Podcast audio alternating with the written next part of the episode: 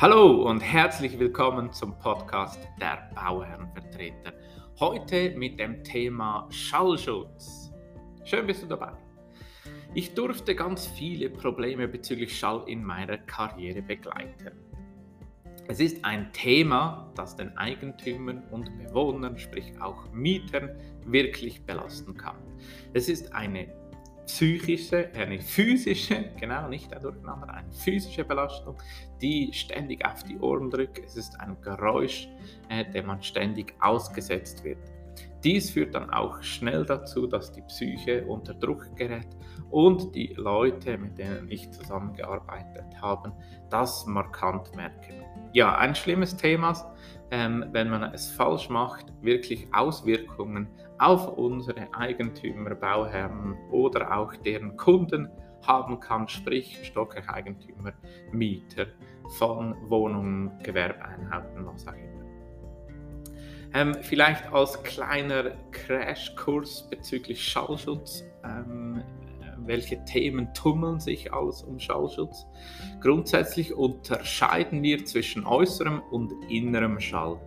Der äußere Schall kann durch Straßenlärm, Fluglärm oder von Geräten ausgehen, die im Außenraum stehen. Alle Geräuschpegel, die von außen in das Gebäude einwirken, da sprechen wir vom äußeren Schallschutz. Der innere Schallschutz ist der Schall, der von Wohnungen oder Gewerbeeinheiten, einfach von Einheiten ausgeht. Ähm, das heißt, er wirkt von einer Einheit zur anderen. Der Schall der Inneren des Gebäudes äh, oder der Schall, der, der, im Inneren des Gebäudes entsteht ähm, und andere Einheiten belästigen kann. Ziel ist es ja, äh, wie beschrieben, ein Schallschutzkonzept zu erstellen. Ähm, wie schützen wir die Nutzer und Bewohner vor übermäßigen Belastungen von außen und von Innenlärm? Das ist die Frage, die sich stellt bezüglich einem Schallschutzkonzept. Ich komme nachher noch kurz darauf zurück ähm, und nehme das Thema nochmals auf, was du für Möglichkeiten hast und wie du das richtig einsetzt. Vielleicht noch zum, zum den Crashkurs kurz abschließen. Die Schall, ähm, die Messgröße für den Schall ist in Dezibel, also kurz dB ähm, angegeben. Das Dezibel ist eine, eine relative Maßeinheit, die ein Zehntel Dell entspricht. Ähm, aber grundsätzlich möchte ich hier nicht tiefer gehen. Es ist eine Maßeinheit, welche Anwendung findet und wir auch in den Normen abgebildet finden.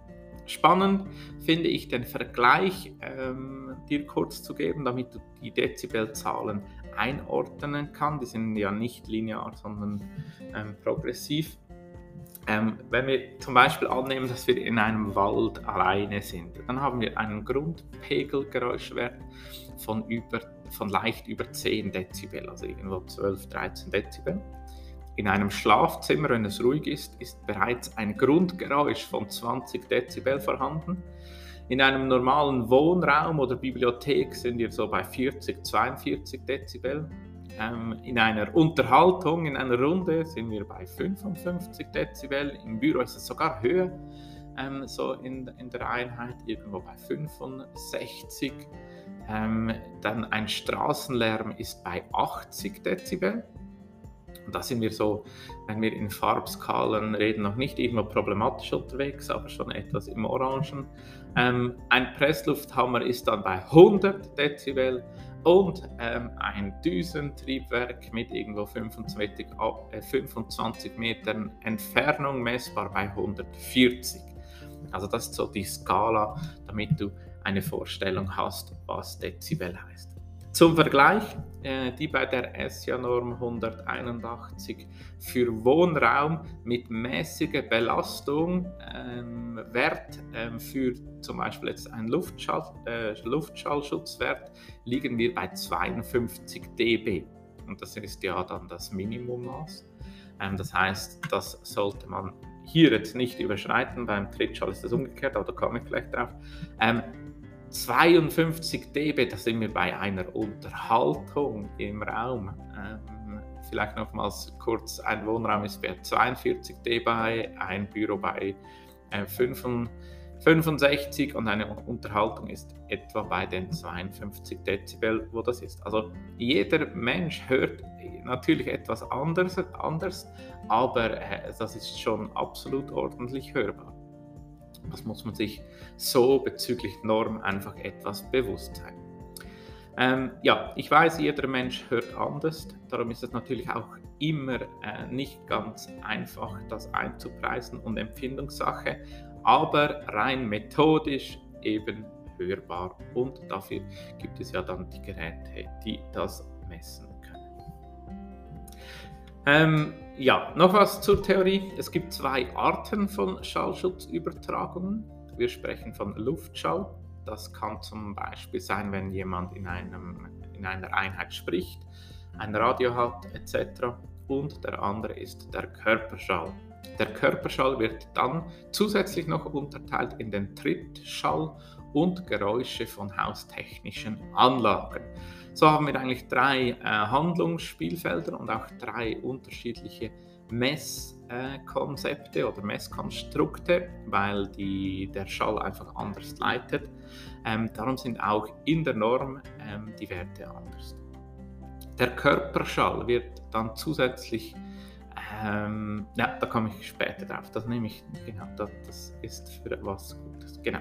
Ähm, ja, es ist ja auch verständlich, äh, dass der Luftschall ähm, Geräusch äh, anders gemessen wird, weil es durch Wände oder Kanäle geht. Ähm, entgegen dem ist ja der Trittschall, wenn ja jemand auf der Decke über einem läuft und das Gebäudeteil in Schwingen gerät, dann überträgt das anders. Darum sind die unterschiedlichen Arten, die dann zur Folge haben, dass es äh, oder es wird anders gemessen, da der, der äh, Schall anders fließt. Das braucht andere Messmethodiken. Darum gibt es diese unterschiedlichen Schallarten. Wir haben, äh, wir haben aufbauend äh, verschiedene Normen, die dazu führen, dass Immobilien oder deren Nutzer, sprich Eigentümer oder Mieter, geschützt werden können. Als oberstes Gesetz gibt es das Umweltschutzgesetz, kurz USG. Das ist auf eidgenössischer Ebene. Zusätzlich gibt es aber als Ergänzungen ähm, die zusätzliche Lärmschutzverordnung des Bundes in diesen Gesetzen wird die Grundlage auch für Kantone oder kommunale Gesetze gegeben, um weitere Maßnahmen für eine Objektliegenschaft ähm, an der Hauptstraße oder ähnliches in Zonenplänen oder Baureglementen zu bestimmen. Für eine Weiterführung nach der Regel der Baukunst ist die Norm der ESIA, das ist die ESIA 181, welche dann noch zusätzlich die inneren Einheiten zueinander regelt, ähm, ja, sodass als grober Überblick zu den gesetzlichen Grundlagen und Normen, die da in diesem Theorieteil äh, führen. Gut, gehen wir zur Praxis über. Für eine effektive Führung eines Bauprojektes oder Immobilienprojektes gibt es drei effektive Dokumente, die du nutzen kannst, um Schall oder Schallmängel möglichst als Bauherr einzudämmen. Zum einen ist natürlich die Norm, ähm, die ähm, die normalen und die erhöhten Anforderungen äh, regeln kann. Das ist ein Normenwerk, das dir hilft, wirklich dieses, ich sage jetzt mal, eher komplexere Thema ähm, herunterzubrechen und normentechnisch in Verträgen sicherzustellen. Der zweite, das zweite Thema ist ein Schallschutzkonzept und das letzte ist dann die Schallschutzmessung. Äh, die Norm, die gibt Auskunft, wie gemessen wird und nach in welchen Situationen was und wie, welche Art gelten und auch was eingehalten werden müsste. Das Schallschutzkonzept gibt, gibt Auskunft, welche Maßnahmen geplant sind und, die Werte, und welche Werte eingehalten werden müssen, um das Projekt ähm, so fertigzustellen, zu bauen und so auch eine Grundlage hat. Äh, die Schallschutzmessung überprüfen wir oder überprüfen wir dann die Werte mit einer Messung vor Ort, um sicherzustellen, dass die Werte auch eingehalten werden, sprich, dass die Normen und auch das Schallschutzkonzept, was angedacht worden ist, umgesetzt werden kann oder umgesetzt worden ist, weil es wird ja dann vor Ort gemessen. Ja, so einfach. Natürlich ist die Welt rund um den Schallschutz komplexer, aber für mich ist das so die Zusammenfassung im Thema Schall, wie wir das äh, wiedergeben und wie wir das bei unseren äh, Objekten umsetzen. Diese drei Dokumente ähm, musst du natürlich beauftragen. Ähm, da hast du natürlich schon ganz viele Probleme als Bauherr vermieden. Entscheidend ist dann noch die Ausführung, aber dies machst du mit einem QS-Prozess. Hier verweise ich gerne auf die Podcast-Episode PQM, die dieses Thema ähm, gut und ausführlich aufgreift. Wir als Bauherrenvertreter stellen sicher, dass ein Schallschutzkonzept erstellt wird, mit dem die richtigen Definitionen und Anforderungen aus den, den Normen aufgeführt werden.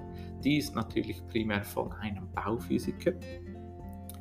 Ja, dass diese Erkenntnisse äh, so auch einfließen, sprich die Erkenntnis von Schallschutzkonzept in die Planung, in Baubeschriebe und Nutzungsvereinbarungen und anschließend auch in die Verträge, das sehen wir als eine große Aufgabe von uns als Bauherrenvertreter. Anschließend stellen wir in der Realisierungsphase das projektbezogene Qualitätsmanagement sicher, ähm, damit die Themen rund um Schall auch korrekt ausgeführt und umgesetzt werden. Vor dem Ausbau beauftragen wir in der Regel eine Rohbaumessung, um bereits allfällige Maßnahmen einzuleiten und anschließend noch eine Schlussmessung kurz vor dem Bezug der Wohnungen. Mit diesen Maßnahmen stellen wir die Qualität in Bezug auf Schall sicher, damit es nur noch zufriedene und glückliche Mieter und Eigentümer gibt. Ja, das ist so mein Input für heute, wie wir das konkret umsetzen und mit welchen Themen. Ist auch immer klar, das ist, ähm, ob du jetzt Bauherr oder Investor bist, es ist immer eine Teamarbeit mit Architekten, Bauphysiker und natürlich auch Unternehmer. Ähm, es braucht ein GUTO oder ein Unternehmer, der das umsetzt. Ähm, wichtig ist wirklich vor Ort das nochmals zu überprüfen, dass auch alle geplanten Maßnahmen aus dem Schallschutzkonzept ähm, einfließen und umgesetzt werden. Denn so vermeidet man mit diesen drei Punkten der Norm, dem Schallschutzkonzept und einer Schallschutzmessung schon sehr, sehr viele Probleme und Mängel in diesem Bezug. So, das war's für heute. Falls es dir gefallen hat, hinterlass mir doch, äh, egal auf welchem Portal, eine Bewertung, damit auch noch weitere Personen von diesem Know-how profitieren können. Ich wünsche dir alles Gute, wir hören uns bald. Dein Sven Schott.